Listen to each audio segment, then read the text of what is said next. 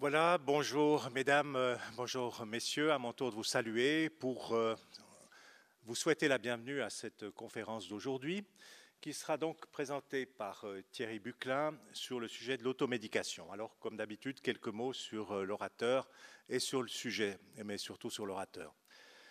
Thierry Buclin est médecin, il a fait sa formation à Lausanne, voici autour d'à peu près 25 ans à peu près.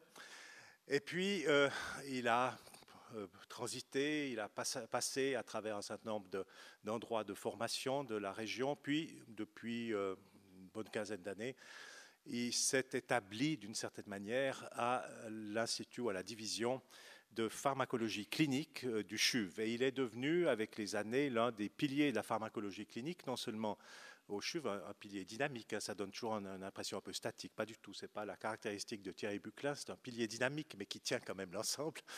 Euh, un pilier de la pharmacologie clinique à Lausanne euh, d'abord, mais aussi en Suisse romande et en, Suisse, dans l'ensemble de la Suisse d'ailleurs. Il a été président de la Société suisse de pharmacologie et de toxicologie euh, il y a quelques années.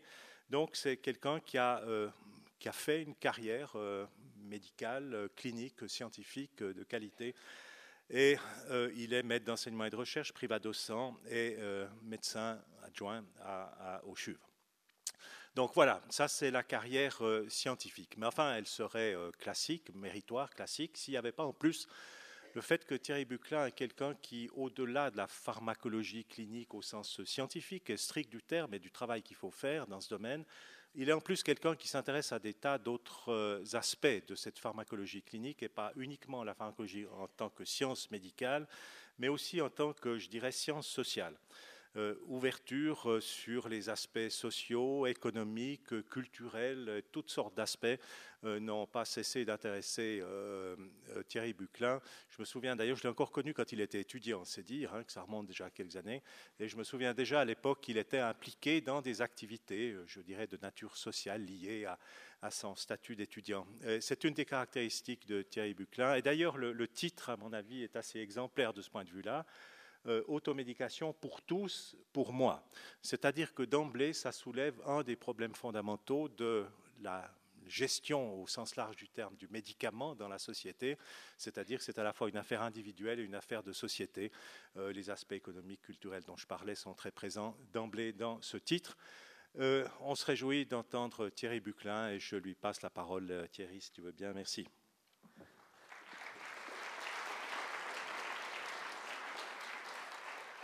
Bon, merci beaucoup Jacques de ces, de gentilles paroles.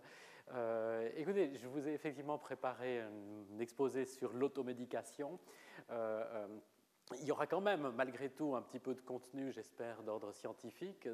J'en ai quand même fait un cours.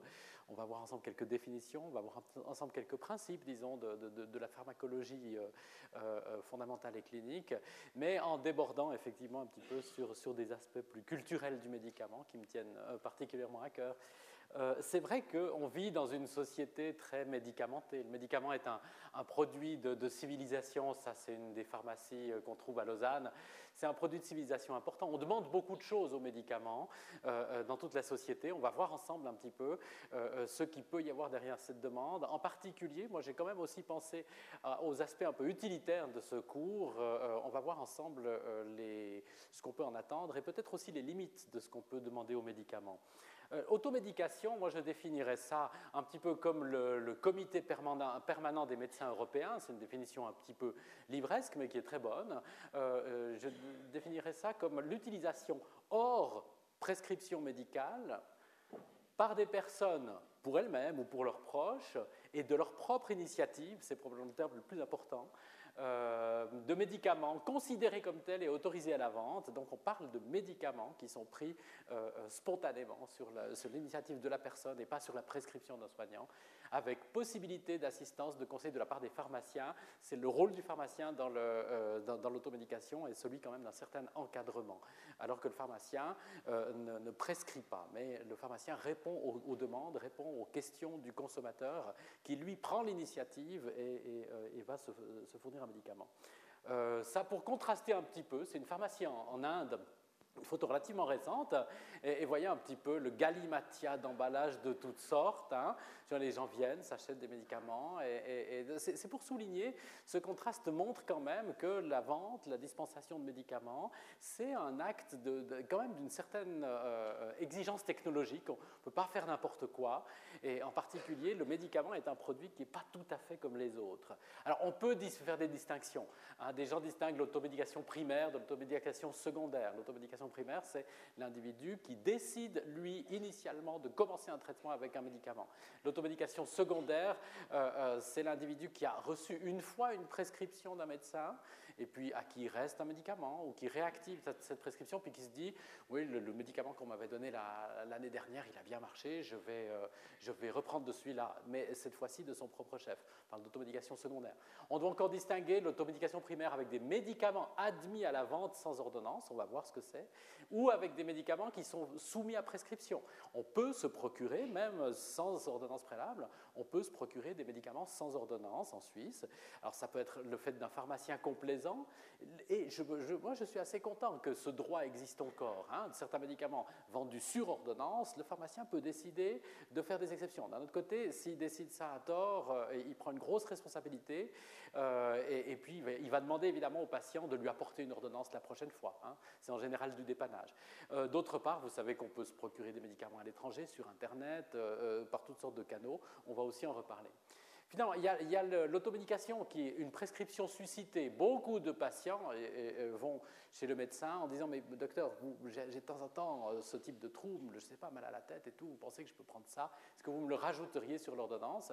Même pour des, médicaments d'automédication, ça peut euh, euh, faciliter, enfin, permettre le remboursement par l'assurance, c'est toujours bon à prendre. Puis finalement, il y a l'automédication au sens large, on ne va pas en parler aujourd'hui, c'est l'automédication qui ne se fonde pas sur des médicaments. Hein. Euh, il y a toutes sortes de produits non médicamenteux, mais qui sont pris dans une, dans une intention de se soigner. Ça peut être euh, des nutriments, des aliments, tel, ou tel type de, euh, de, produits, des psychotropes, des drogues. Hein. Beaucoup d'alcool est consommé dans une sorte de démarche d'automédication, des drogues légales ou illégales. Ça peut être des, gens plutôt qui vivent à la campagne, qui vont cueillir un petit peu des plantes dont ils connaissent des vertus. C'est une il y a un trésor de connaissances comme ça accumulé qui tend évidemment à, se perdre un petit peu, toutes sortes de préparations maison. On ne va pas parler de cette automédication non médicamenteuse, on va se, concentrer sur l'automédication médicamenteuse. Mais effectivement, euh, les médicaments, euh, euh, ce n'est pas tout à fait un produit comme les autres, ce n'est pas tout à fait un produit de supermarché. il faut se poser la question pourquoi finalement? et, certaines initiatives de, certains commerçants helvétiques allaient tout à fait dans le sens de dire, OK, on ne voit pas pourquoi on devrait euh, réglementer à ce point-là l'accès du public aux médicaments. Le public sait très bien se servir dans l'assortiment et on, pourrait tout à fait ouvrir, des supermarchés de médicaments. En fait, ça ressort de la définition du médicament. De quoi parle-t-on quand on définit un médicament? En fait, en Suisse, on a une loi sur les produits thérapeutiques et la définition des médicaments est une, euh, définition légale principalement. Euh, on retrouve la même définition dans les lois européennes. On appelle médicament un produit qui peut être d'origine chimique ou biologique, qui peut aussi être tiré de la nature, mais qui est destiné à agir médicalement sur l'organisme humain ou animal ou qui est présenté comme tel, hein, présenté comme euh, euh, devant agir sur l'organisme et servant notamment à diagnostiquer, à prévenir ou à traiter des maladies, des blessures ou, des handicaps. En fait, le, le mot important, c'est peut-être destiné à. À partir du moment où vous avez un produit, quel qu'il soit, si vous le vendez en disant ce produit possède des vertus dans telle ou telle maladie, euh, que ce soit des vertus préventives ou curatives, eh bien, vous vendez en fait un médicament. Ce qui définit le médicament, c'est l'intention, c'est l'intention de commercialisation, l'intention de diffusion. Euh, et, et c'est pas l'existence ou non des effets. Euh, ça, on, pourrait discuter pendant très longtemps de, l'existence des effets de telle ou telle préparation de médecine officielle ou inofficielle, remarquez bien. Et, et c'est, donc, c'est pas l'existence des effets qui définit le médicament, c'est l'intention. Ce qui fait qu'il y a quelques années, quand le consortium des laitiers suisses avait, lancé une campagne d'affichage en, disant que le lait prévient l'ostéoporose. Ils se sont fait taper sur les doigts par l'autorité de surveillance en disant Ah, un produit qui prévient l'ostéoporose, c'est par définition un médicament. Et si vous voulez promouvoir l'utilisation du lait comme traitement de prévention de l'ostéoporose, vous devez l'enregistrer comme médicament, soumettre le dossier à Swissmedic, etc. Et les laitiers avaient euh, préféré euh, retirer leur, campagne d'affichage, mais enfin, ça, montre un petit peu l'utilisation plutôt légale de ce concept de médicament. Alors effectivement, les conséquences légales, lesquelles sont-elles? Ben, C'est principalement ça. Ici, vous avez l'Institut suisse de, contrôle des médicaments, Swissmedic, qui est à Berne en fait, euh, euh, pour fabriquer, pour distribuer, pour vendre et pour prescrire des médicaments, il faut euh, recevoir des autorisations. Il faut montrer qu'on a les compétences voulues. Ensuite, ces médicaments doivent être soumis à des contrôles de qualité. Effectivement, une des caractéristiques du médicament, c'est un produit pour lequel souvent le consommateur n'est pas tout à fait capable lui-même de déterminer la qualité. Si vous achetez beaucoup de produits du, commerce, de, l'électroménager, en passant par les aliments, etc., la, plupart des gens sont plus ou moins capables d'évaluer la qualité de ce qu'ils achètent. Euh, pour un médicament, on considère que c'est trop difficile pour le, grand public, et donc on doit faire des évaluations professionnelles de, la qualité, on doit pouvoir inspecter le marché, euh, euh, exiger que ce soit des professionnels qui s'en occupent. Ensuite, pour des médicaments, euh, toute une recherche est requise, et, qui est à la fois requise et réglementée d'ailleurs aussi. on, va en reparler aussi un petit peu. Il y a une surveillance du marché, il y a un suivi des effets indésirables, un suivi des problèmes qui est spécialement fait pour les médicaments et qui est aussi fait dans d'autres domaines, typiquement l'aéronautique, les, moyens de transport public font aussi l'objet d'une surveillance de, sécurité.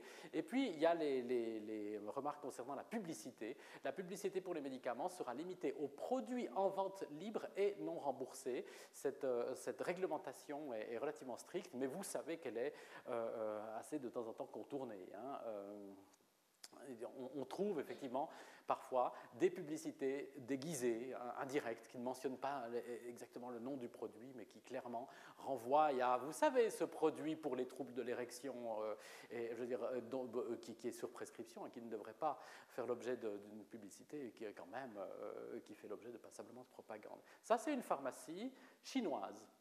La, plupart des, articles d'une telle pharmacie, celle-ci était photographiée à Londres en l'occurrence, mais ne sont pas des médicaments, ce sont des, produits euh, euh, nutritifs. Euh, et, en fait, c'est ce genre d'herboristerie n'est pas supposé vendre tout à fait des médicaments. Alors il y a un petit, un petit problème avec les magasins diététiques, des magasins alternatifs et tout. C'est vrai qu'on se promène un petit peu à la limite de la définition. Euh, euh, ça, ça a l'air d'une pharmacie, c'est un, magasin de tabac chez Besson à la rue de Bourg. Ça ressemble quand même pas mal, hein, vous êtes d'accord? D'un point de vue historique, euh, l'automédication, autrefois, c'était le seul accès à, la médication. Les, gens, il euh, n'y avait pas de système réglementé et toute la médication se consommait sur euh, initiative plus ou moins spontanée des, consommateurs. En fait, depuis le milieu des années 1830, 40, euh, du 19e siècle, la, réglementation, la législation a commencé vraiment à définir des On a défini la profession de médecin, on a défini la profession de pharmacien, et on a décidé à cette époque-là, dans tous les pays européens, que personne ne devait faire les deux métiers à la fois. Personne ne devait à la fois fabriquer des médicaments et les prescrire. Euh, et il y, a aussi passablement de pays où on a dit la chirurgie, c'est encore un métier à part. Euh, depuis 1900, euh, dans, les pays européens, euh, aux États-Unis beaucoup, les autorités ont commencé à exiger des contrôles d'un certain nombre de produits, surtout des vaccins. Euh, mais aussi un certain nombre de, produits biologiques. Pourquoi? Parce que effectivement, les campagnes de vaccination, si, euh, si elles se fondaient sur des produits de mauvaise qualité, euh, ça pouvait provoquer des, problèmes épouvantables. Les premiers médicaments, au, sens chimique du terme, à être réglementés, ce furent les, opiacés et ce furent les, stupéfiants, les drogues. Et c'est au début de la Première Guerre mondiale que les nations occidentales ont passé des lois pour réglementer strictement le marché des stupéfiants principalement parce qu'il y avait eu des abus. Il y avait eu des abus, pas tellement de la part du, entre autres de la part du grand public, mais aussi beaucoup dans les milieux soignants. Et on s'est rendu compte qu'il fallait un petit peu protéger les prescripteurs, médecins, pharmaciens, infirmières, euh, euh, contre, euh, contre leurs propres tendances parfois abusées. Et ça donnait ces, lois de, protection du consommateur envers les stupéfiants. Dans les années 1950 est apparue la notion de médicaments vendus sur ordonnance. Jusque dans les années 50, les pharmaciens étaient eux-mêmes responsables de, décider euh, s'ils pouvaient ou, donner ou pas ce médicament à une personne qui venait. Alors si la personne venait avec une ordonnance, ils étaient plus enclins à donner le, médicament, mais enfin c'était leur décision propre. Depuis les années 50, dans la plupart des pays, mais c'était même cantonal en Suisse, euh, sont apparues ces réglementations précisant les catégories de médicaments que le pharmacien avait le droit euh, de vendre sans ordonnance ou bien pas. 1970, euh, l'autorité d'enregistrement des médicaments euh, a décidé de commencer à enregistrer les médicaments admis à la vente libre, euh, alors qu'auparavant ils n'étaient pas enregistrés, ils n'étaient pas surveillés, pas réglementés. Donc ce qu'on appelle les médicaments over-the-counter, OTC, sont réglementés seulement explicitement depuis les années 70.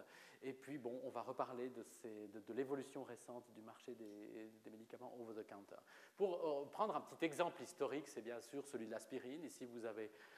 un, saule. Euh, vous, la plupart d'entre vous savent probablement que euh, durant le 19e siècle, euh, en Angleterre, on s'est aperçu que l'écorce de saule contenait des principes actifs capables de soulager la fièvre, de soulager les douleurs, en, particulier rhumatismales.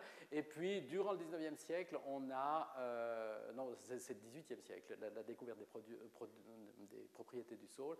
19e siècle, c'est le roux qui a cristallisé l'acide salicylique euh, contenu là-dedans.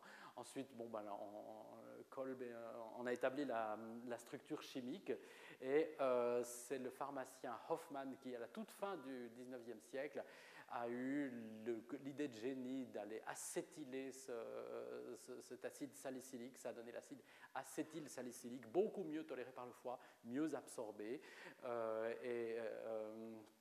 et, qui euh, a soulagé, je pense, des, des, maux pendant des, euh, des décennies. Ça a été la commercialisation de l'aspirine.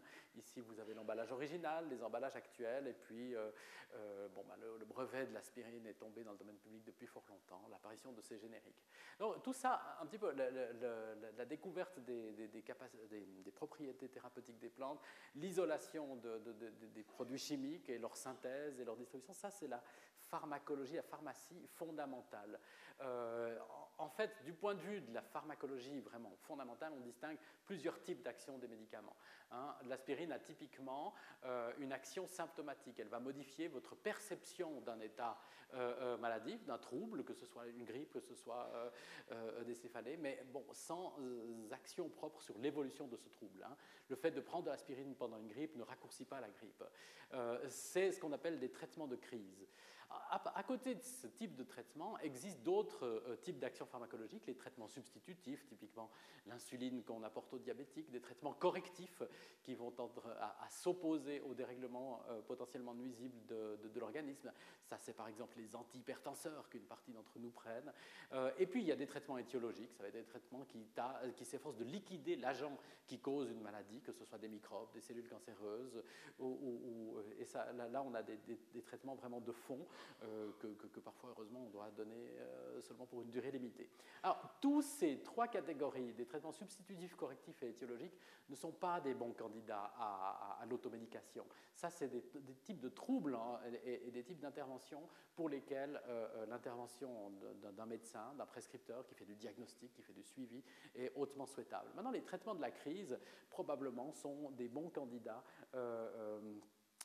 pour l'automédication, ça va être des situations dans lesquelles euh, le public va pouvoir euh, euh, décider lui-même s'il prend des médicaments. L'aspirine, durant tout le XXe siècle, on, s'était forcé de limiter, de, proposer toutes sortes de dérivés chimiques plus ou moins proches, qui se regroupent dans la classe des anti-inflammatoires. Euh, qui ont eu un excellent succès dans le traitement de toutes sortes de douleurs rhumatismales, états inflammatoires, euh, euh, fièvre, etc. etc. dans les années 80, on a, on a distingué plusieurs sous-types de récepteurs parmi les, les, récepteurs à l'aspirine qui sont les cyclooxygénases. Et les, anti-inflammatoires sont capables de bloquer la COX-1, la COX-2, et on s'est efforcé de développer des, des, des médicaments actifs spécifiquement sur cette euh, cyclooxygénase 2. Euh, il s'agit dans les deux cas d'enzymes présentes dans nos cellules. En fait, le, rôle de ces cyclooxygénases est d'aller transformer des composants des membranes des cellules en euh, produits de signalisation. Ces produits de signalisation s'appellent des prostaglandines. Et il y a en permanence dans, certaines cellules une production de prostaglandines hein, qui sont nécessaires pour assurer toutes sortes de réglages dans l'organisme. Et puis, lors d'inflammation, lors de processus pathologiques, alors euh, euh, certaines cellules sont capables d'induire une cyclooxygénase qui va produire énormément de prostaglandines en réponse à l'inflammation. Alors forcément, on, a mis quelques, quelques décennies à devoir découvrir que l'aspirine et les autres anti-inflammatoires bloquaient ces deux cyclooxygénases, donc diminuaient euh, la, fabrication de ces prostaglandines qui sont des signaux, entre autres inflammatoires, mais qui sont aussi des signaux de coagulation, qui sont des signaux neurologiques, etc. Et puis, euh, euh, durant la, fin, à la fin du XXe siècle, on a été capable de fabriquer des anti-inflammatoires COX-2 spécifiques, capables de bloquer spécifiquement cette cyclooxygénase 2 inductible qui est précisément euh, fabriquée, exprimée lors d'inflammation. C'était génial du point de vue conceptuel, c'était extrêmement prometteur. Euh, mais d'un autre côté, ce que je vous décris, c'est de la science vraiment in vitro. C'est une science plutôt biologique, très importante, hein, qui obéit au paradigme du rationalisme. Euh, euh, c'est cette science-là qui avait fait découvrir, par exemple, à Pasteur l'existence des microbes comme agents qui causent un certain nombre de maladies infectieuses. Euh, c'est aussi en utilisant ce paradigme qu'un Fleming a, découvert la pénicilline, a découvert que certains agents chimiques étaient capables de tuer spécifiquement ces fameuses bactéries à l'origine des maladies. On continue à faire énormément de sciences de type euh, biomédical.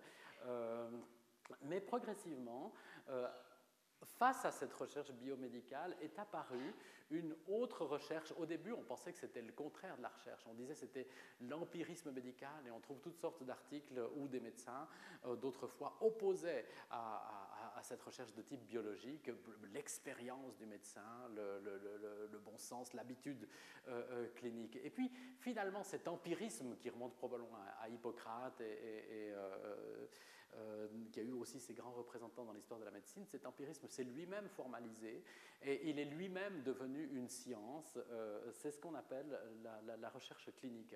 Alors on tend à les opposer, moi je préfère de, loin plutôt les, présenter ces deux types de recherche comme étant complémentaires, mais la recherche clinique est tout aussi importante que cette recherche biomédicale. Ça c'est par exemple un, exemple historique de recherche clinique, on s'est rendu compte euh, euh, en Angleterre, enfin dans, beaucoup de pays, que cette aspirine, euh, non seulement elle était capable de soulager l'inflammation, les, les, douleurs, mais qu'elle modifiait un petit peu la coagulation du sang, et en particulier elle modifiait un petit peu la manière dont les plaquettes étaient capables de se coller les unes aux autres en présence d'une blessure. Et, euh, euh, ce, phénomène d'agrégation plaquettaire au point de départ de la coagulation avait été euh, incriminé, en particulier comme mécanisme d'apparition des infarctus, des attaques cérébrales. Et un certain nombre de cliniciens avaient remarqué que les patients qui prenaient de l'aspirine, peut-être bien qu'ils étaient un petit peu protégés contre les récidives d'infarctus. Et ça, c'est un groupe anglais, c'est une étude multicentrique, qui s'est dit on va en avoir le cœur net. Et ils ont pris des patients qui avaient été hospitalisés pour un infarctus du myocarde et ils ont décidé que la moitié des patients, on allait leur donner de l'aspirine et puis que l'autre moitié, on allait leur donner un, médicament euh, qui ressemblait à l'aspirine, mais qui ne contenait pas vraiment la molécule d'acide acétylsalicylique. C'était une des premières études euh, d'aspirine euh, contre placebo, et cette étude a démontré que l'aspirine avait une certaine efficacité dans la prévention des récidives d'infarctus. Vous voyez, on a, attendu un certain nombre de mois, et au début, tous les 1239 patients, bah, bah, ils, se sont mis à refaire des récidives d'infarctus, et puis on a vu que sous placebo, bah, il y avait un petit peu plus de récidives d'infarctus qui apparaissaient au cours du temps par rapport aux patients qui recevaient l'aspirine. C'était une étude euh, randomisée, on, tirait au sort qui allait recevoir l'aspirine et le placebo. Une étude contrôlée, c'est-à-dire que l'effet de l'aspirine était contrôlé contre l'effet de pas d'aspirine, mais euh, on s'efforçait que les patients euh, bénéficient de la même prise en charge et même le médecin qui prescrivait ces, emballages, qui donnait ces emballages, ne, savait pas si le patient recevait le placebo ou l'aspirine. C'est ce qu'on appelle une étude en double aveugle. Alors ça, c'est vraiment de cette manière-là que cette recherche clinique est devenue vraiment à son tour une science. Ça, c'est la publication en question. Euh, British Medical Journal. Donc l'utilité d'un médicament qu'on va pouvoir vraiment démontrer et qui requiert d'être démontré par de la recherche clinique, eh bien, euh, elle nécessite euh, de, de, montrer que ce médicament entraîne des différences. Alors, passablement de recherche se contente de mesurer un marqueur biologique. Par exemple, l'agrégation plaquettaire bloquée par l'aspirine, on peut mesurer ça dans un tube de, sang qu'on prélève à un patient, on mesure l'agrégation plaquettaire et, on va dire, ok, l'aspirine est capable d'inhiber l'agrégation plaquettaire. Mais ça ne suffit pas, ça c'est intéressant pour la science, ce n'est pas tellement intéressant pour le patient. Est-ce que l'agrégation plaquettaire euh, joue un rôle dans, l'histoire clinique? Euh, Ce n'est pas certain. Ensuite, il y a des effets sur un symptôme. Par exemple, typiquement, l'aspirine soulage toutes sortes de douleurs. Là, on peut déjà mesurer ce symptôme et demander aux patients de remplir des échelles de douleur et de cette manière-là, on va pouvoir euh, euh, mesurer quelque chose qui est un petit peu plus important pour le patient, c'est euh, le, degré de douleur, de souffrance. Ensuite, il peut y avoir typiquement un effet sur le risque de complications, c'est l'exemple que je vous prenais, risque récidive d'infarctus chez des patients ayant déjà présenté un infarctus. Et là, ce qui, compte, c'est de savoir de combien l'aspirine, ou enfin de combien le médicament va diminuer ce risque de complications. Et puis finalement, la Rolls-Royce des études cliniques, c'est vraiment la démonstration de l'utilité du traitement. C'est des échelles qui prennent en compte un petit peu la totalité des variables, c'est-à-dire la qualité de la vie, des symptômes, la survie évidemment, capacité de travail. Alors il y a des échelles intégratives qui, intègrent la plupart de ces, variables en, une réponse euh, globale au traitement. De manière intéressante, cette variable de réponse globale, elle, inclut aussi les effets secondaires éventuels de médicaments, des médicaments qui peuvent soulager un symptôme mais qui, peuvent d'un autre côté entraîner des, complications. Et ça, c'est vraiment le but ultime de la recherche clinique, c'est de démontrer l'utilité des médicaments. Euh, euh, est ce que les, pharmacologues fondamentaux et biologistes ne peuvent pas faire? Alors, d'un point de vue historique, tiens, ça c'est la pharmacie de, de, en 1930. Euh, vous n'étiez pas là, mais vous montrez qu'on a quand même fait un petit peu de, chemin dans, l'histoire du médicament. Ces essais cliniques sont relativement récents, soixantaine d'années tout au plus. Euh, les premiers essais cliniques euh, ont été euh, randomisés, contrôlés, remontent à 1946. L'exemple que je vous montrais, c'était les années 70. En 1962, aux États-Unis en particulier, une loi est apparue exigeant que les fabricants fassent de la recherche clinique pour leurs nouveaux médicaments. Et puis, bon, progressivement, cette recherche clinique a fait l'objet d'exigences de, qualité. À partir des, années 80, il y a eu une réglementation de la recherche clinique qui est apparue. Euh, 1960, il faut se, souvenir, on était au, lendemain du drame de la thalidomide, avec euh, toutes ces malformations congénitales apparues chez des enfants qui avaient été traités avec cette molécule. C'était aussi l'année du célèbre discours de, Kennedy sur le, le, droit des consommateurs, hein, le droit euh, de rester en sécurité, le droit de choisir librement, le droit d'être entendu, le droit de recevoir une information et même un enseignement, le droit d'obtenir un certain nombre de services de la collectivité. Les essais cliniques, hein, la recherche clinique, l'augmentation de, ces publications d'essais cliniques, ça c'est dans une base de données de littérature médicale, hein, Medline, euh, elle a été exponentielle, à tel point que dans les années 90, il a fallu revoir la nomenclature, du coup on a, on a rendu cette, euh, cette, nomenclature plus spécifique, d'où la diminution apparente des chiffres, mais vous voyez que la tendance la progression, elle reste encore exponentielle, et ici, il y a juste un petit peu de retard de codage, mais, certainement que la, progression continue à toute vitesse. Et, la recherche clinique est certainement très utile. Euh, euh, ça, c'est l'affiche d'une campagne qui vient d'avoir lieu l'année dernière en Écosse pour convaincre un petit peu les citoyens d'accepter de rentrer dans des protocoles de recherche clinique. Ça, le, mouvement s'appelait Get Randomized, euh, c'est-à-dire laissez-vous randomiser. Parce que c'est vrai que la recherche clinique euh, a parfois un petit, euh, entraîne un, certain nombre de, doutes dans le public.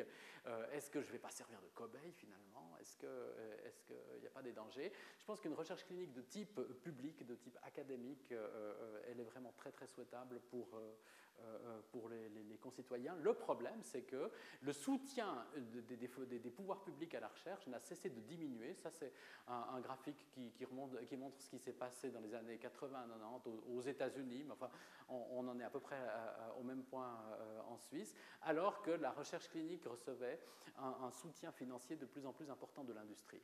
Au début, bien sûr, les gens avaient, applaudi l'amendement de Kay Forward Harris quand on a dit les compagnies pharmaceutiques doivent faire de la recherche clinique pour leurs produits. Génial, on avait trouvé des sources de financement. D'un autre côté, il n'y a pas d'argent gratuit et ces sources de financement, elles, elles ont euh, quand même un petit peu euh, contribué à affaiblir l'œil euh, des, pouvoirs publics, d'une recherche un petit peu communautaire sur, euh, euh, sur le développement du médicament. Et typiquement, je vous parlais de ces nouveaux anti-inflammatoires COX-2 spécifiques tout à l'heure. C'était le cas du, du, Vioxx, hein, du, du, Rofecoxib. Et le Rofecoxib, on, on, avait, on, avait, fait de la recherche clinique, on avait montré que par rapport à un anti-inflammatoire classique, génial, le les patients sous Rofecoxib faisaient deux fois moins souvent d'ulcères gastriques par rapport aux patients qui recevaient un anti-inflammatoire standard. Et vous voyez que cette différence de 0,5%, il y avait un patient euh, sur 200, on, peut dire, qui, à, qui le, le, Rofecoxib épargnait un épisode d'ulcère gastrique par rapport à, un anti-inflammatoire euh, traditionnel. Ce qui était magnifique euh, et ce qui a été beaucoup monté en épingle et, utilisé par le fabricant pour la promotion de, de, ce Vioxx, ça c'est typiquement l'article en question, de nouveau un article de recherche clinique. Euh, euh, présenté dans un très très bon journal de médecine. Et ce que les, euh, ce que les chercheurs, est ce que la boîte pharmaceutique n'avait pas dit pendant ce temps, c'est que par rapport à l'anti-inflammatoire classique, le rofecoxib augmentait et d'un facteur de 1,3, c'est-à-dire un patient sur 70 à peu près, supplémentaire, souffrait d'un accident cardiovasculaire grave, infarctus, attaque cérébrale, etc. Pourquoi? Parce que c'est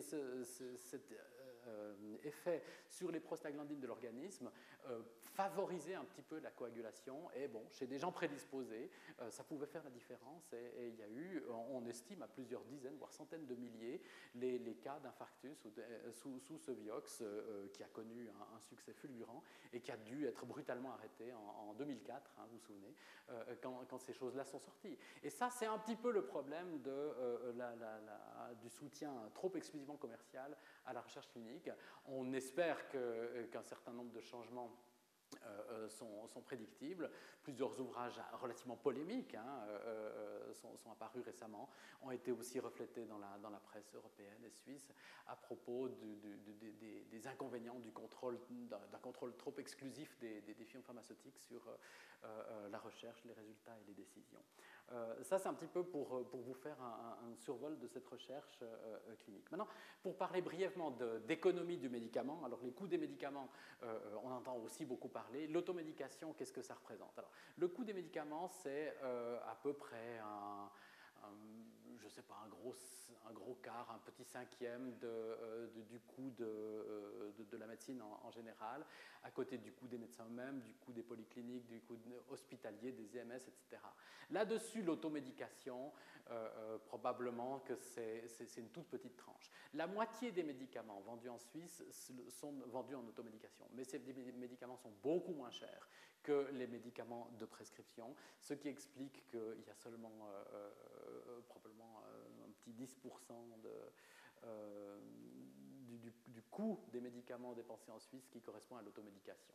Alors ces fameux médicaments admis à la commercialisation euh, pour l'automédication, les médicaments OTC, sont doivent correspondre à un certain nombre de critères qui fait que Swissmedic en Suisse, donc l'autorité de contrôle des médicaments, décide que ces médicaments peuvent être utilisé avec une sécurité, une efficacité suffisante pour le grand public sans conseil médical spécialisé. Alors il faut que ce soit des situations où le consommateur est capable de reconnaître les symptômes et les troubles traités, d'identifier que l'automédication, oui, est bel et bien appropriée, de reconnaître quand il est nécessaire de consulter un médecin, malgré tout, euh, de choisir un médicament adéquat et puis de comprendre les instructions de la notice euh, il faut savoir, alors l'automédication concerne passablement de gens en Suisse, par exemple, bon, c'est une enquête qui date un petit peu, je crois que ça n'a pas beaucoup, beaucoup changé. À peu près 20% des Suisses répondent oui, j'ai pris un médicament durant la dernière semaine, si on leur pose la question. Euh, parmi les gens qui ont pris un médicament durant la dernière semaine, on trouve euh, significativement plus de femmes que d'hommes. L'automédication est plutôt un fait féminin. Euh, que masculin, avec une différence significative. Et puis l'automédication augmente avec l'âge, ce qui n'est pas du tout surprenant, compte tenu que, l'âge est aussi une augmentation du, risque de, de, souffrir de différents troubles et de différents symptômes. Euh, si on demande aux gens maintenant qu'est-ce qui influence vos décisions d'automédication, passablement de gens en ont quand même parlé à leur médecin lors d'une consultation précédente l'avis du médecin est passablement entendu. L'avis du pharmacien qui lui dispense, vend le médicament immédiatement est, probablement encore plus important. Il y a l'avis de la famille, il y a l'usage de l'influence de la publicité, euh, euh, il y a beaucoup l'emploi passé, je veux dire les, les gens tendent à revenir à un médicament qui leur a convenu, et puis quelques autres, euh, quelques autres influences. La notice d'emballage est une, euh, source d'information euh, relativement importante. Alors vous avez certainement tous déjà lu ces petites notices d'emballage de médicaments. elles devraient contenir toutes les informations importantes, espérons-le sans compromettre l'observance quand même. C'est vrai qu'il y a toujours le risque de, suivant comment on présente un petit peu les, bénéfices et, les inconvénients d'un médicament, ça peut un petit peu aussi influencer le, la régularité avec laquelle le patient prend certains médicaments, en particulier des traitements, de fond qui doivent être pris sur le long terme. Ce serait un petit peu dommage que la notice soit, soit décourageante à ce point-là. Euh, la, notice doit être euh, rédigée en langage simple. Vous avez certainement remarqué que ces notices euh, sont toujours formulées sous forme de questions. Quand est-ce qu'il est indiqué de prendre ce médicament? De quoi dois-je me méfier si je prends ce, médicament? Quels sont les inconvénients? la notice doit mentionner les éventuels produits susceptibles de, causer des allergies. Elle doit être lisible. Hein. il y a même des tailles de caractères, pas très grandes à vrai dire, qui sont spécifiées dans la réglementation. Et le contenu doit être essentiellement similaire à l'information professionnelle, à l'exception peut-être de, résultats de laboratoire euh, euh, que, le médecin doit connaître, mais, où le patient, je veux dire, qui ne se fait pas encore tout à fait son laboratoire à la maison, euh, n'a besoin de connaître. Alors, pour, bien spécifier, il ne faut pas tout à fait confondre certaines catégories qui se recoupent, mais pas partiellement. Les médicaments en vente libre ne correspondent pas à des médicaments peu efficaces. Hein. Certains médicaments en vente libre, type l'aspirine, le parastamol, dans les, dans les les indications où elles sont euh, commercialisées en vente libre ont une bonne efficacité. Euh, d'un autre côté, un médicament OTC ne veut pas dire qu'il est 100% euh, sûr. Tous les médicaments ont des effets secondaires et les médicaments en vente libre aussi. un médicament en OTC, ça ne veut pas dire qu'il n'est jamais prescrit. Votre médecin peut très bien mettre sur votre ordonnance un médicament admis à la vente libre, mais qui vous est prescrit, hein, en l'occurrence.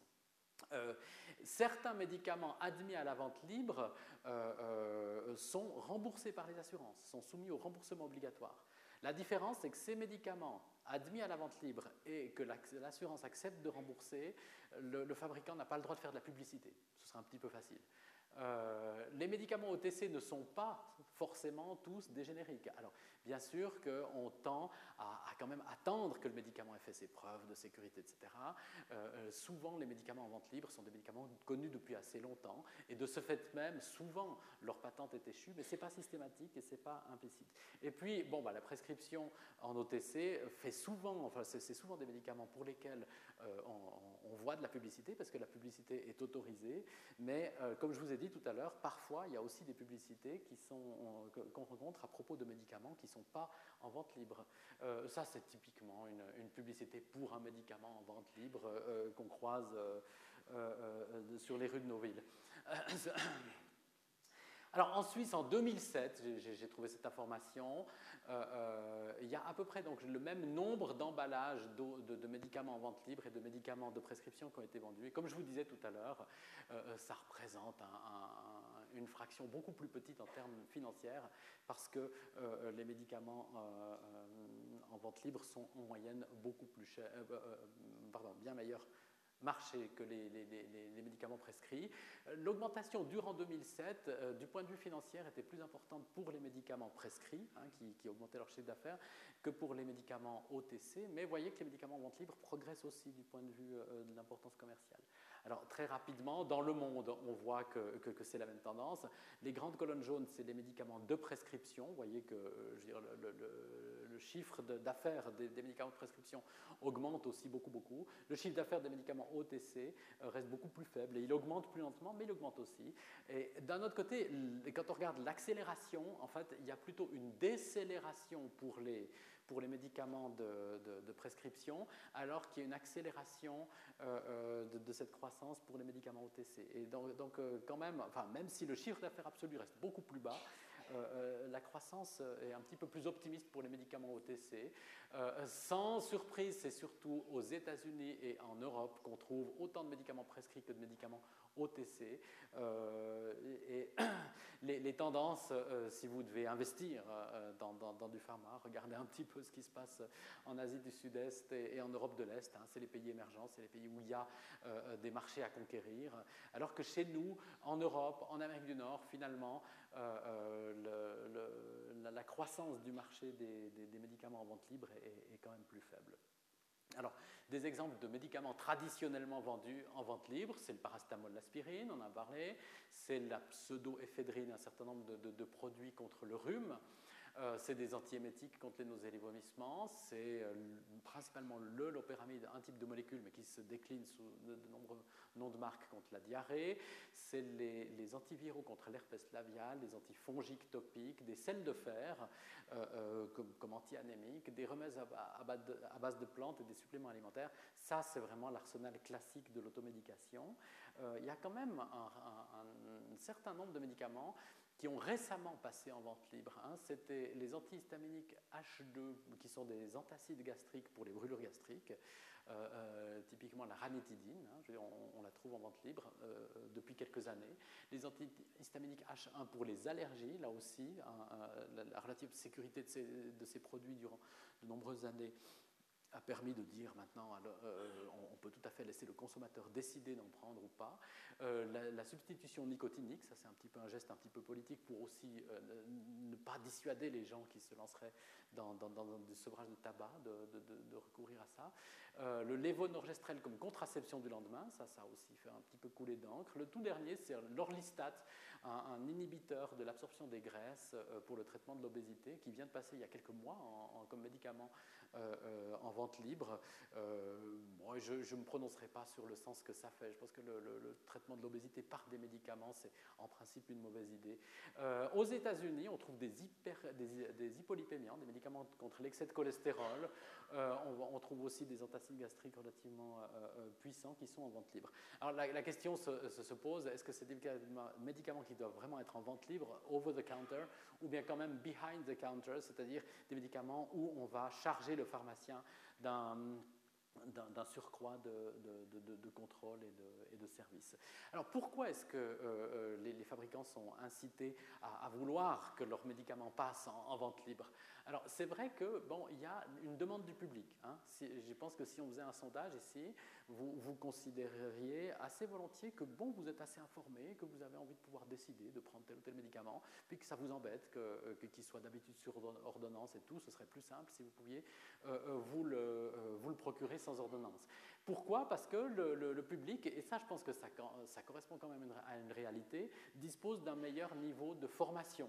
Euh, d'un autre côté, il y a la notion d'indépendance, hein, l'autorité du médecin qui était extrêmement forte euh, euh, au milieu du XXe siècle. Elle s'est progressivement érodée. Le, rapport médecin-malade devient de plus en plus égalitaire.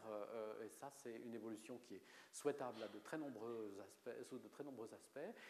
Mais d'un autre côté, qui s'accompagne aussi d'une tendance à augmenter l'automédication. On valorise d'ailleurs dans notre société l'autonomie, la responsabilité individuelle et, sous de nombreux autres aspects. Il y a malgré tout la pression du marketing pharmaceutique. Hein. je, vous, ai montré ces chiffres et ces degrés de croissance. Le marché du médicament est, quand même extrêmement alléchant. Il y a aussi l'espoir de la part des assureurs et des politiques de réaliser comme ça des économies. Hein. Si vous n'avez pas besoin d'aller chez le médecin, bah, ça va économiser des, des, consultation. Et puis, euh, effectivement, l'automédication est le cheval de bataille d'un certain nombre de, politiques aussi, mais avec quand même aussi le, fait que le médicament devient de plus en plus présent dans, les ménages.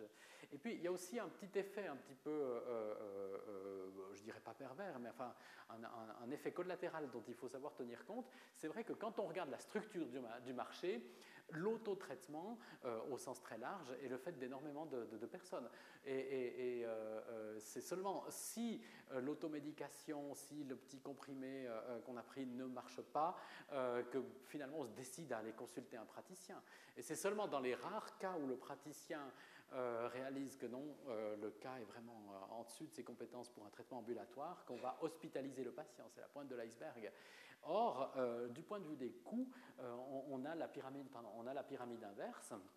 C'est l'hôpital qui coûte le plus cher. Les praticiens coûtent quand même euh, passablement dans le système de santé, alors que le self-care coûte beaucoup moins. Et le problème, c'est que l'automédication va permettre euh, euh, enfin, va être même nécessaire pour, que, euh, pour, dégager effectivement des coûts, pour dégager des, disponibilités du point de vue des traitements ambulatoires et du point de vue des traitements hospitaliers. L'idée étant que tout ce qu'on gagne en, augmentant le self-care, c'est des ressources de santé libérées, libérées pour faire face à d'autres nouveautés, d'autres nouveautés qui touchent beaucoup plus les médicaments hospitaliers. Je pense aux nouveaux anticancéreux, je pense à, des nouveaux anti-infectieux, médicaments du sida, etc., qui coûtent extrêmement cher. Et, donc, il y a quand même euh, euh, phénomène, ce phénomène de transfert des coûts. Plus on encouragera l'automédication, plus on va laisser euh, des ressources financières disponibles pour des médicaments de prescription beaucoup plus chers. Alors, à côté de tout ça, il y a malgré tout les risques des médicaments dont on doit parler un petit peu. Il y a un certain nombre de médicaments qui ont des effets euh, lesquels risquent d'être exagérés inutilement. Typiquement, les anti-inflammatoires, y compris l'aspirine, peuvent augmenter la tension artérielle. C'est aussi un de leurs effets attendus, parce que ces prostaglandines euh, euh, par lesquelles ils agissent ont aussi une influence sur la, pression artérielle, et on a pu démontrer que la pression artérielle augmentait un petit peu en moyenne chez les patients prenant des anti-inflammatoires ou de l'aspirine régulièrement. Euh, avec un risque que ben voilà, on obtienne un petit peu plus d'hypertension qui doivent être traitées en, cas de, prise d'aspirine. Euh, il y a des effets inattendus de type allergie cutanée, hépatite, etc., euh, qui se produisent avec les médicaments d'automédication aussi parfois. Il y a d'autre part des toxicités cumulatives, des, risques euh, euh, de, maladies cardiovasculaires, type ce qui a été décrit avec, avec le Vioxx, qui, existe, et pas seulement pour le Vioxx, mais aussi pour un certain nombre de médicaments d'automédication s'ils sont pris trop régulièrement. Il y a les risques de dépendance et de tolérance avec des, médicaments qui induisent un petit peu des changements dans l'organisme euh, et, finalement dont on se rend compte au moment où on, essaye de s'en passer et où des symptômes apparaissent.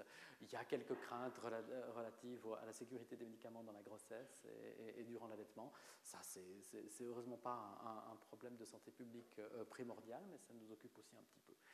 Euh, et, c'est assez intéressant, durant l'année 2005, voilà, deux, euh, euh, pages de garde de, l'hebdo, hebdomadaire roman, qui, traduisent bien, je trouve, mises l'une à côté de l'autre, comme ça, cette ambivalence que la société et que les professionnels aussi ressentent et doivent ressentir vis-à-vis des médicaments. Euh, euh, à la fois énormément d'espoir, à la fois énormément de crainte aussi. On voit toutes sortes de fantasmes qui, euh, qui apparaissent là derrière.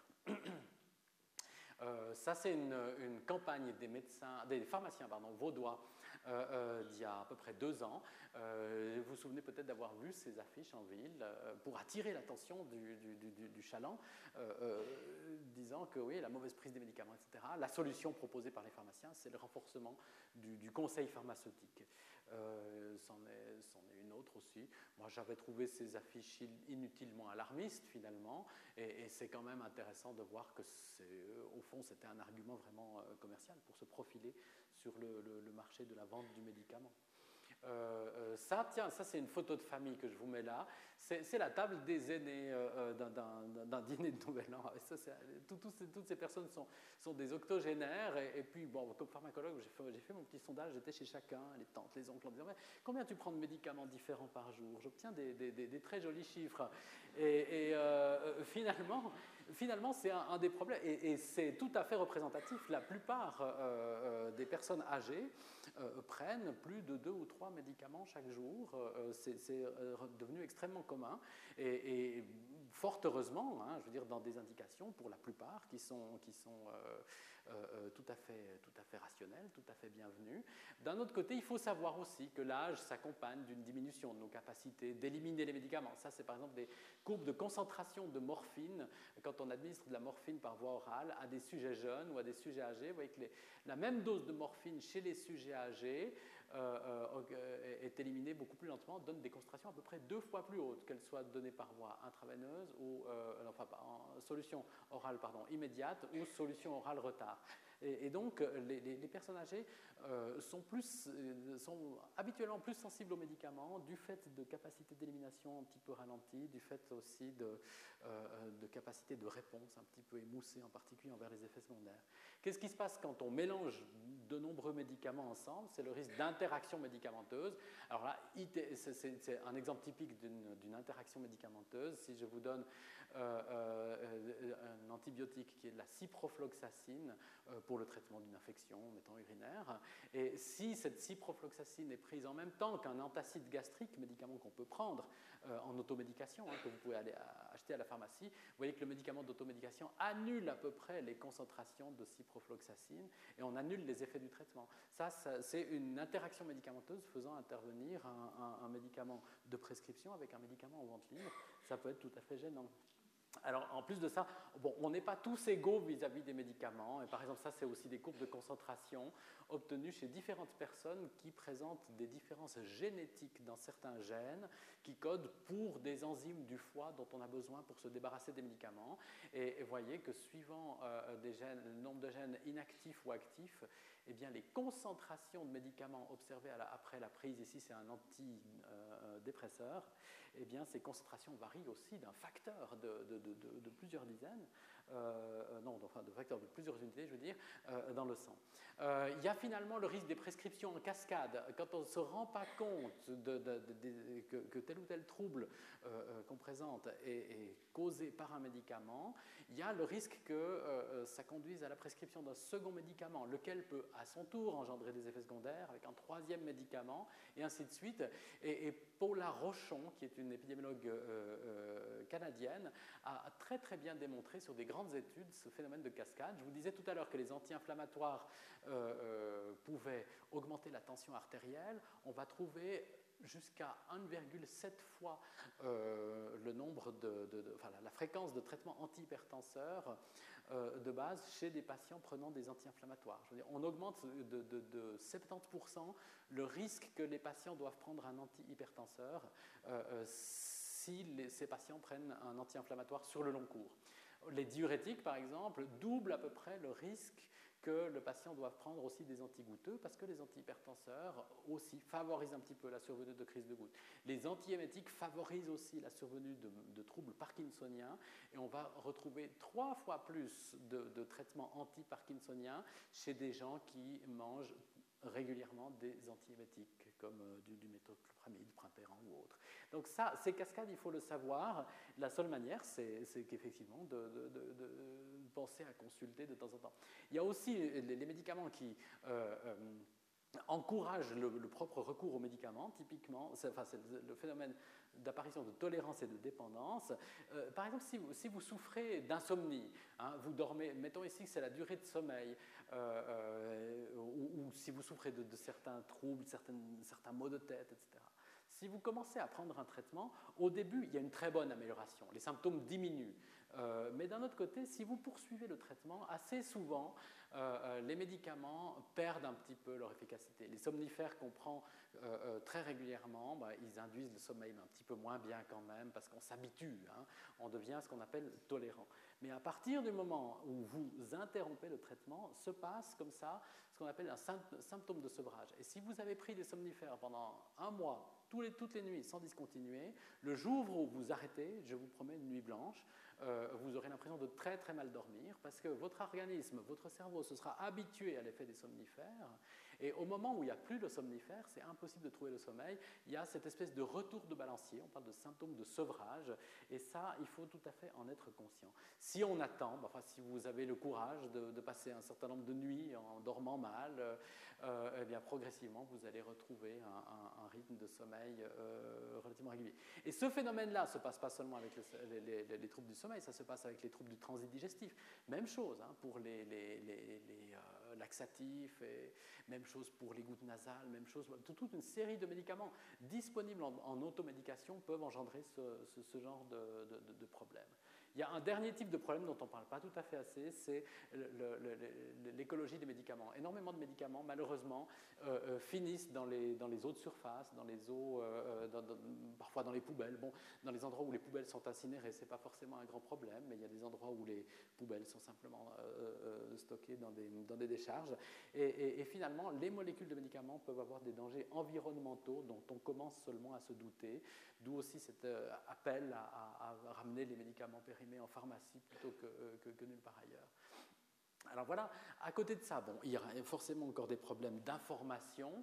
Euh, je ne vais pas forcément entrer dans le détail, mais, sachez que l'information qu'on trouve dans, ce genre de bouquin, en vente, en libre et tout, non seulement est très importante, mais euh, qu'elle elle fait parfois aussi l'objet d'une une certaine pression commerciale.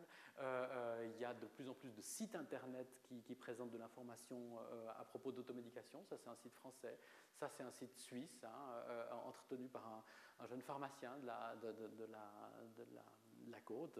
Euh, on trouve aussi d'excellents renseignements sur les, possibilités d'automédication, les risques d'automédication, mais d'un autre côté, pour vivre, ce site doit faire de la pub. Et s'il euh, euh, s'expose à, par exemple, dénoncer un, effet secondaire de médicament ou dénoncer un, problème qu'il y aurait avec un traitement, c'est pas sûr que, ces assureurs soient, tout à fait contents et continuent à, non, ces annonceurs, je veux dire, et continuent à lui confier de, de la publicité. Donc tout ça pour dire que le médicament fait l'objet d'un réseau d'intérêts extrêmement complexe euh, entre euh, citoyens, associations de consommateurs, assureurs. Les médecins ont un rôle aussi. Ils ne sont pas toujours très contents que les patients prennent de l'automédication. Les politiciens, les autorités, les fabricants, euh, les pharmaciens, les médias jouent aussi un rôle. Et, tout ce petit monde est connecté et interagit parfois d'une manière un petit peu chaotique, ce qui, ce qui rend l'information très difficile. Donc il y a un certain nombre d'avantages à l'automédication, indéniablement. L'automédication peut apporter un soulagement, restaurer de l'autonomie, assurer un certain confort de vie auquel on a tous droit. Euh, il y a le côté solution rapide, euh, do it yourself de l'automédication qui est euh, euh, euh, qui, est appréciable dans certaines situations. Il y a une certaine préservation des ressources de santé qui est tout à fait légitime. Euh, de ne pas devoir courir chez le médecin pour n'importe quel trouble, c'est probablement une très très bonne chose. Il y a cette notion d'empowerment où les, où les gens prennent le pouvoir sur leur propre existence, la responsabilité, la motivation, l'observance, le fait que, l'automédication incite les personnes à aller se renseigner et, adopter des attitudes adéquates et responsables quant à leurs éventuels troubles. Et puis, il y a quand même tout l'auto-encouragement, le fait même de dire maintenant je fais quelque chose pour ma santé, je ne me laisse pas souffrir sans rien faire, euh, ça va stimuler toutes sortes de défenses plutôt psychologiques, mais qui sont très importantes. C'est ce que j'appelle euh, euh, l'effet placebo noble. C'est toute cette suggestion positive. Et, le simple geste de, prendre un médicament n'est pas du, du, tout dénué d'aspect symbolique. Maintenant, il y a quelques inconvénients. Je vous ai parlé des effets indésirables plutôt rares, mais, qui peuvent parfois être graves. Euh, il y a les interactions entre des médicaments de prescription et des médicaments d'automédication, ou des, interactions avec des, atteintes d'organes, hein, des patients présentant une maladie chronique des reins, du foie, du cœur, du cerveau, euh, devraient faire attention hein, du point de vue de l'automédication, ne devraient pas prendre de l'automédication sans en parler à leur médecin. Il y a ces, phénomènes d'auto-aggravation, de dépendance, de potentiel d'abus. Hein. Si on n'explique pas aux patients justement cette histoire de, somnifère qui induit un besoin en somnifère, il y a évidemment le risque de cercle vicieux, vous imaginez bien. Euh, on a parlé des, aspects économiques, de ce transfert de charges, et c'est vrai que la privatisation des traitements est là aussi quelque chose de, pas toujours très social. Hein. Et, euh, euh, alors qu'on s'efforce d'avoir un système d'assurance maladie sociale, c'est vrai que de, confier de plus en plus de traitements à l'automédication ben, remet les gens un petit peu en, face des, limitations de leurs revenus. Ça, c'est un, inconvénient aussi. Euh, dans, certains cas, l'automédication peut un petit peu couvrir les symptômes et peut retarder la prise en charge médicale. Euh, je suis tout à fait pour que des antacides euh, gastriques contre les brûlures d'estomac soient en vente libre. D'un autre côté, c'est vrai qu'on peut leur incriminer quelques cas où le diagnostic d'un cancer de l'estomac qui se présente parfois sous forme de brûlure gastrique soit retardé d'une manière médicalement gênante. Il y a aussi une réduction de la surveillance du traitement hein, par, les professionnels de la santé. Et puis alors ça, ça me semble finalement un risque bon, un peu abstrait, mais peut-être le plus important quand même, c'est l'attente inappropriée euh, euh, qu'on peut avoir dans des situations où en fait le, traitement d'un trouble passe pas par un médicament, passe plutôt par des changements d'attitude, des changements d'habitude, euh, une amélioration de l'hygiène de vie. Et, c'est vrai que si, vous avez des brûlures gastriques parce que vous buvez trop de vin ou d'alcool ou que vous mangez euh, euh, d'une manière pas recommandable, c'est beaucoup mieux quand même d'envisager de changer ses habitudes alimentaires ou de boissons plutôt que de se bourrer d'antacides de, gastriques. Et la médicalisation de la vie, euh, je pense que c'est un des problèmes qu'il y a derrière cette, cette prégnance du médicament. Mais il n'y a pas une bonne et une mauvaise automédication. Je pense qu'il y a un continuum. D'un autre côté, il y a une prise en charge autonome, adéquate, tout à fait recommandable. Ensuite, il y a, peut-être des gens qui, sont un petit peu plus euh, complaisants avec eux-mêmes et, bon, bah, voilà, c'est encore des variations de la norme, on a le droit, alors qu'il y a des individus un petit peu plus rigoureux, protestants et, euh, rigides qui, euh, qui, qui, ne veulent en tout cas pas entendre parler d'une quelconque médication. Ensuite, il y, a, il y, a, un usage inapproprié du médicament, un usage abusif. Il y a des gens qui vraiment abusent du médicament et on tombe à l'autre extrême dans une toxicomanie aux médicaments dont, dont j'ai vu un certain nombre de cas tout à fait, tout à fait dramatiques. Euh, vivre sans médicaments, bon, euh, euh, je veux dire, c'est possible, mais je veux dire, en tout cas, le, marché et, les tendances actuelles ne nous y incitent pas. et c'est vrai que le, il existe passablement d'incitation à la performance dans, la société moderne qui, qui, qui pourrait vraiment faire le beurre des marchands de médicaments.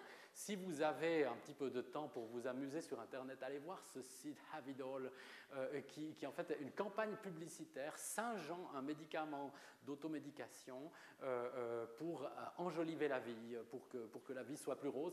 Et, je veux dire, il y a, y a des, y a des enfin c'est très ironique, mais c'est d'une sagesse considérable. Il, y y a, vraiment de, quoi rire de temps en temps face à nos attentes face aux médicaments.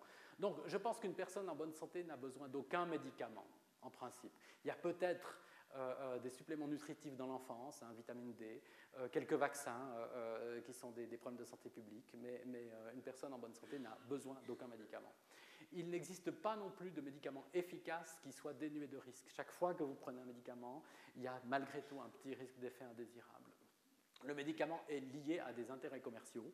Euh, ça semble assez trivial, mais je pense qu'il faut vraiment en être conscient.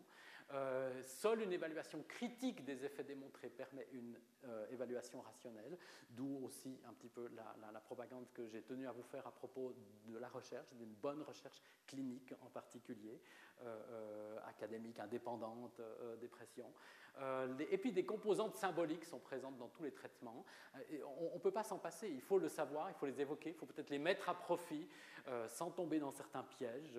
c'est vrai que on ne va, pas le lire en détail, mais, si, vous regardez un certain nombre de médecines alternatives, type les fleurs de Bach, c'est de la poésie pure. Je veux dire, si, on prend une préparation à base de chèvrefeuille pour tirer les leçons du passé sans s'y attacher et pour avoir un rapport actif avec le passé, simplement de lire la notice, c'est magnifique. Euh, je veux dire, ça, ça vaut toutes les philosophies.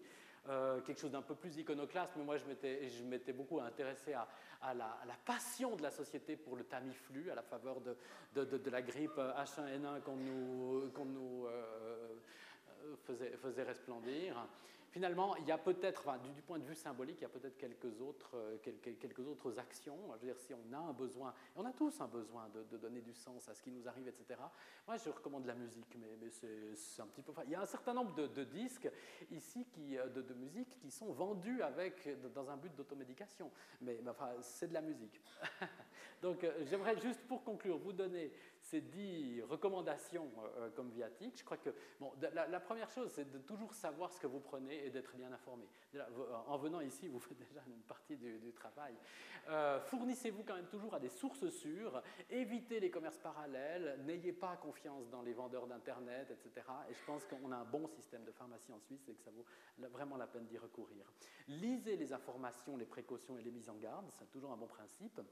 Ne prenez pas, moi j'aime bien fournir des chiffres un peu précis, je pense que si vous prenez de l'automédication plus que 5 jours à la suite, euh, vous feriez bien d'aller consulter. Ou bien si vous prenez une automédication régulièrement, plus que deux fois par semaine, si vous prenez plus que, euh, deux fois par semaine un médicament sur le long cours, c'est qu'il y a peut-être un problème et je vous conseillerais d'aller en principe consulter.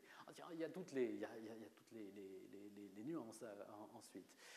envisagez toujours les approches non médicamenteuses. Hein. Posez-vous toujours la question de, changement de, de, style de vie, de régime, etc. Euh, évitez la consommation réflexe. Essayez, quand vous prenez un médicament de votre propre chef, d'élaborer une décision, de savoir ce que vous en attendez et ce que vous n'en attendez pas, et de réfléchir un petit peu à votre besoin. Euh, bon, signalez au pharmacien euh, tous vos autres traitements et vos éventuels troubles chroniques. Il est là pour vous, pour vous conseiller. Et puis, si vous prenez de l'automédication, ne rougissez pas d'en informer votre médecin. C'est vraiment beaucoup de patients sont hésitants à dire oui, je me suis déjà traité avec ça, etc. Ils ont l'impression de, mettre en cause la, fonction même du médecin. Le médecin préférera largement savoir ce que vous avez pris, en particulier parce que justement, ça peut compliquer le, tableau clinique pour lequel vous le consultez. Et je vous invite à, à dire assez ouvertement ce que vous prenez. Et puis voilà, soyez toujours euh, euh, conscient de l'existence de risques, même s'ils sont faibles. Et si vous n'en avez pas besoin, n'en prenez pas. Alors voilà, je crois que je vais euh, conclure là-dessus. Je vous remercie de votre attention. Je crois qu'il y a une séance de questions encore.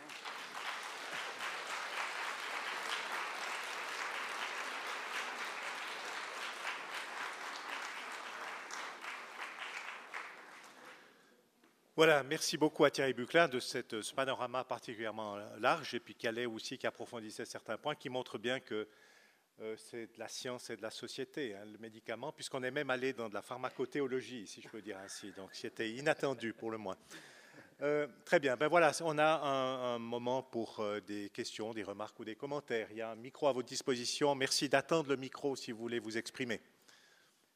Ou est-ce que, voilà, tout en haut, monsieur, je crois qu'il faudra faire un peu d'exercice là.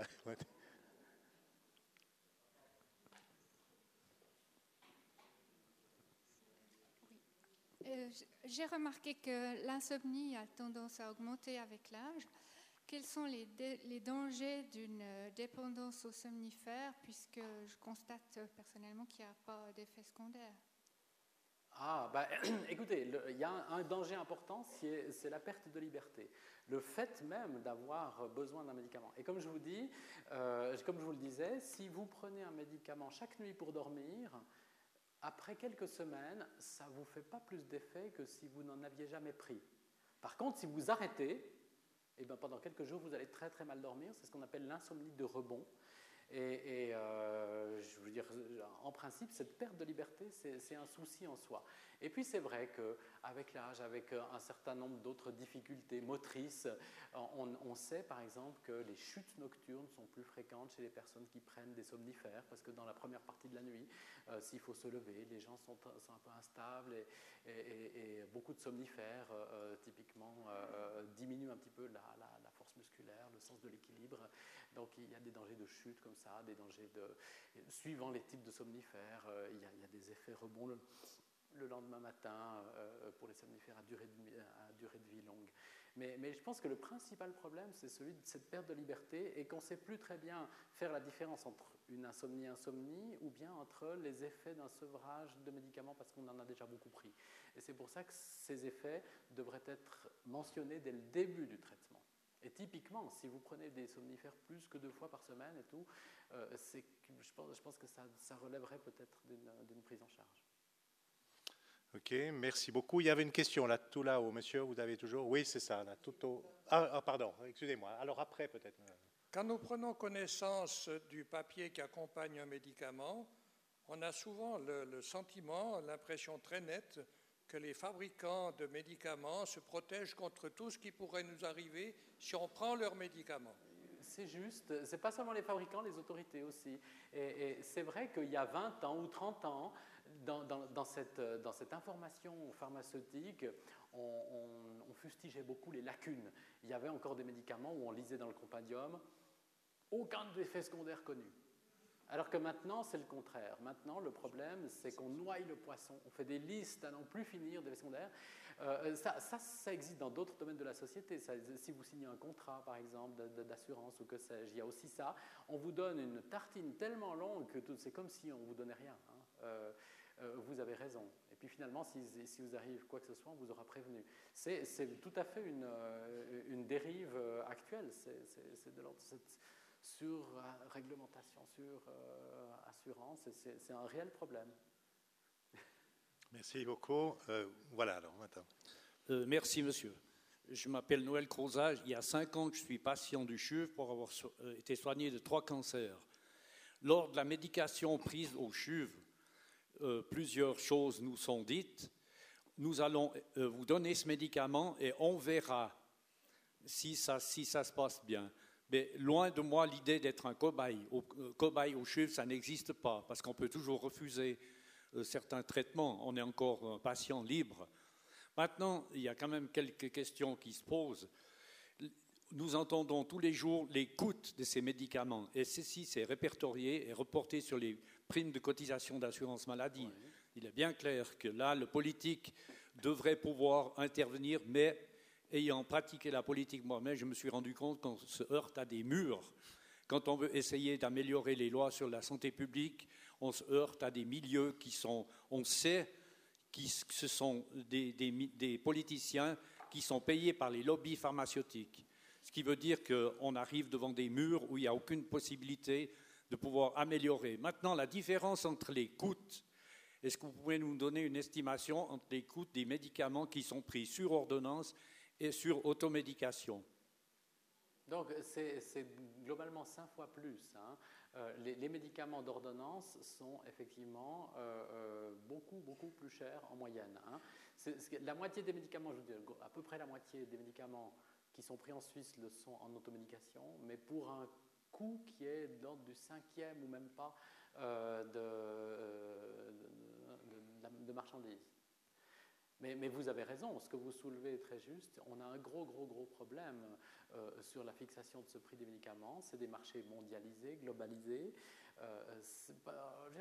le, credo, le, credo libéral voudrait que si la concurrence existe, les, prix se fixent au, au, niveau optimum par rapport à l'offre et à la demande, etc. Mais dans le système de santé euh, euh, qui est le nôtre, avec une assurance, avec une exigence sociale de, solidarité, euh, ce, jeu du libre marché ne, ne peut pas fonctionner. Et, c'est vrai que ben voilà, celui qui prescrit, celui qui paye celui qui bénéficie du, du produit, c'est trois, trois intervenants différents et on a un système chaotique qui ne peut pas se stabiliser, euh, euh, comme par exemple le prix des, voitures, des, ordinateurs ou que sais-je, ou, même euh, de, la nourriture. Mais, le, système économique avec le médicament est très compliqué du fait qu'il y a une assurance, du fait qu'il y a ce, désir de solidarité entre les gens. Et c'est vrai que ça permet, ça permet les abus, ça permet certains biais, je suis tout à fait d'accord. Je n'ai pas de solution euh, géniale, mais, ça occupe beaucoup les politiciens et il y a de très bonnes raisons pour ça. Merci. À la suite de l'exposé que vous nous avez fait, qui est merveilleux, il semblerait que l'automédication a plus d'inconvénients que de, que de favoritisme. Or, cet inconvénient, à mon avis, pour observer un petit peu ce que j'entends dans les pharmacies, parce que je suis un grand observateur, des gens viennent acheter bientôt n'importe quoi, si bien qu'ils prennent des risques énormes. On leur, on leur fournit ce médicament immédiatement, paiement comptant, même par carte, et à la suite de ça, ben, il faudra bien que quelqu'un paye ces dégâts qui sont dus à ces inconvénients que vous avez soulignés tout à l'heure. Donc je pense que c'est de nouveau les mêmes qui vont passer à la caisse. Tout ceci n'est pas gratuit, devrait être soigné par la suite et pris en charge par les caisses maladies. Je vous remercie beaucoup. Écoutez, j'aimerais pas vous avoir laissé l'impression euh, euh, que l'automédication a plus d'inconvénients que de bénéfices. J'aimerais vous avoir laissé l'impression que c'est une question de nuance et qu'il y a une automédication excellente, tout à fait recommandable, euh, relativement sûre, en tout cas d'un très bon rapport, et qu'il y a toutes sortes de, dérapages, de risques d'abus, de risques d'abus commerciaux, de, toxicomanie, etc. Mais, mais je veux dire, j'aimerais vous avoir laissé une, vraiment plutôt position nuancée. Euh, il existe un équilibre, un optimum entre rien du tout et le maximum. Merci. Une, oh, plusieurs questions. Oui, c'est moi qui ai le micro, je profite. J'aimerais vous poser la question suivante. Comment est calculé le prix des médicaments OTC Parce que vous avez dit à plusieurs reprises que c'est meilleur marché. Alors, les médicaments OTC euh, euh, répondent un petit peu plus à la définition d'un libre marché, dans la mesure où effectivement, il y, a, une offre, une demande, et puis il n'y a pas de troisième payeur. Euh, donc là, la concurrence devrait un petit peu mieux jouer. effectivement, ça marche un petit peu mieux. Effectivement, c'est une des raisons pour lesquelles les OTC sont quand même clairement meilleur marché les médicaments de, marque. Euh, d'un autre côté, on voit, aussi ce qui se passe. Je, dire, les fabricants essayent quand même d'augmenter, de, maximiser la valeur subjective de leurs produits, typiquement en faisant des grandes campagnes euh, de, publicité. Et, euh, probablement que malgré tout, certains médicaments OTC sont vendus encore plus cher que ce qu'ils valent. Pourquoi? Parce que leur valeur subjective a été un peu boostée par une campagne de, promotion bien faite. Mais je ne suis pas d'accord avec vous. Je vous donne un exemple. Vous prenez un original comme le Brufen à 400 mg. 20 comprimés, ça coûte 9 francs 20, à peu près 50 mhm, centimes mhm, par pilule. Vous prenez le même médicament sous le nom de Spedifen, 400 mg, 12 comprimés, c'est 10 francs. Donc ça fait à peu près 1 franc par pilule. Alors que l'original coûte 50 centimes par pilule. Oui, mais, alors, il y a plein d'exemples, hein, parce qu'au moment où, un médicament est génériqué, et rendu disponible en générique, certains fabricants comme le fabricant du paracétamol original, par exemple, euh, vont essayer de garder un prix haut en disant nous, c'est la première, nous, nous étions le premier, nous sommes la marque de référence, etc. Vous valez bien ça, n'est-ce pas? Et, laissent les prix hauts. D'autres médicaments, au contraire, euh, d'autres fabricants vont casser les prix pour tel ou tel médicament. Tout se passe, mais justement, le fait que tout puisse se passer, grosso modo, tend à diminuer les prix et, je veux dire, devrait, s'il n'y a pas trop de cartélisation chez les pharmaciens et en particulier chez, chez, les fournisseurs de, génériques, ça, devrait contribuer à baisser les prix. Mais ça se passe relativement lentement et ce n'est pas un système très bien huilé. Je suis d'accord avec vous. Voilà, on va passer à une autre question. Je voudrais, je voudrais poser la question pourquoi, je connais, presque, je, connais, je connais presque la réponse parce que c'est presque exclusivement commercial, mais je pense qu'on pourrait utiliser en Suisse les méthodes qu'on utilise dans le tiers-monde et vendre les médicaments sur l'ordonnance à l'unité. C'est-à-dire que le médecin prévoit le traitement qui, qui, qui, est pour le patient et lui donne les médicaments à l'unité. Il y aurait beaucoup moins de médicaments échus dans les pharmacies qu'on paye pour rien. Oui, alors il y a, des, initiatives assez, assez sympathiques dans cette direction, vous avez raison. Euh, et puis d'un autre côté, effectivement, la grandeur des emballages, c'est l'objet de beaucoup, beaucoup d'attention. C'est aussi une des manières de d'augmenter le chiffre d'affaires, etc. Euh, d'un autre côté, quand même, le standard suisse, euh, le public attend quand même plutôt de recevoir une boîte de médicaments. Et les, nombres de médicaments dans la boîte sont fixés, mais, pour la même raison que si vous achetez des saucisses, euh, vous avez des emballages avec 5 saucisses, et puis si vous avez besoin de 3, vous êtes embêté aussi. Hein. mais donc il y, a certainement des raisons commerciales. Euh, d'un autre côté, il y a aussi certaines raisons de, un petit peu de dignité du consommateur. En, tout cas, les médicaments en vrac, les pilules à, la cuillère, comme ça se fait euh, euh, en Asie, je ne pense pas qu'on voudrait ici. Merci. Voilà une autre. Une autre question? Alors, qu'est-ce qu'un médicament anti-émétique? C'est un médicament contre les nausées et les vomissements. Ah, contre les nausées.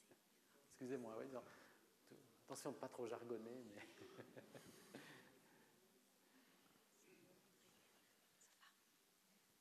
monsieur, s'il vous plaît, est-ce que vous pourriez nous dire, plus fort, ça va comme ça Oui.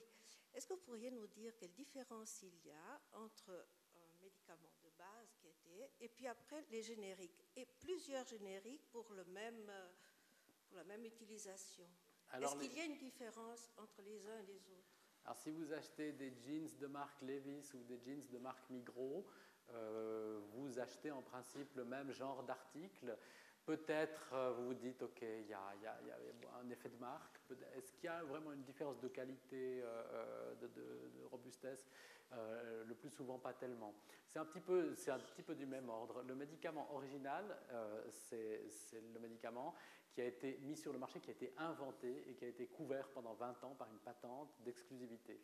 Euh, lorsque cette exclusivité euh, euh, termine, hein, le médicament, la formule tombe dans le domaine public et des, autres fabricants peuvent commercialiser des produits qui contiennent la même molécule.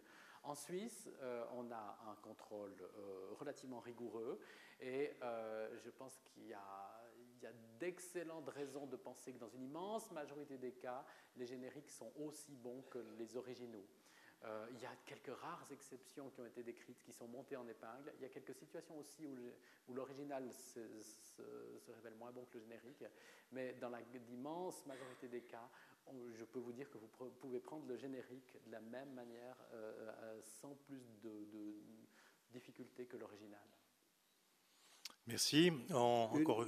une constatation.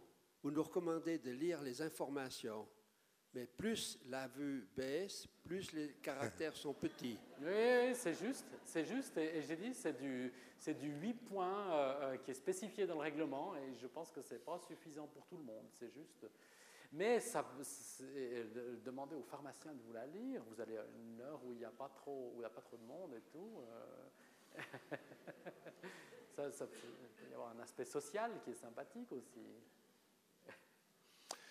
Merci bien. Est-ce qu'il y a encore quelques remarques ou questions? Encore une question, et puis après, on va probablement s'interrompre. Oui, j'étais très intéressé surtout par le critère qui devrait exister entre OTC et médicaments prescrits. Ce serait plutôt la toxicité du médicament.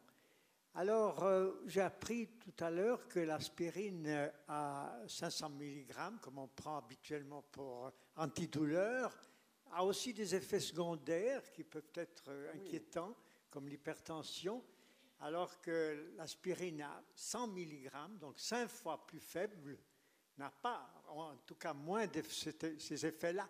Alors, paradoxalement, il faut une ordonnance médicale pour l'aspirine à 100 mg alors que l'aspirine 500 mg est vendue librement. C'est très juste, c'est très juste. C'est un, joli paradoxe, parce que l'aspirine 100 mg, c'est un traitement de fond pour le risque cardiovasculaire.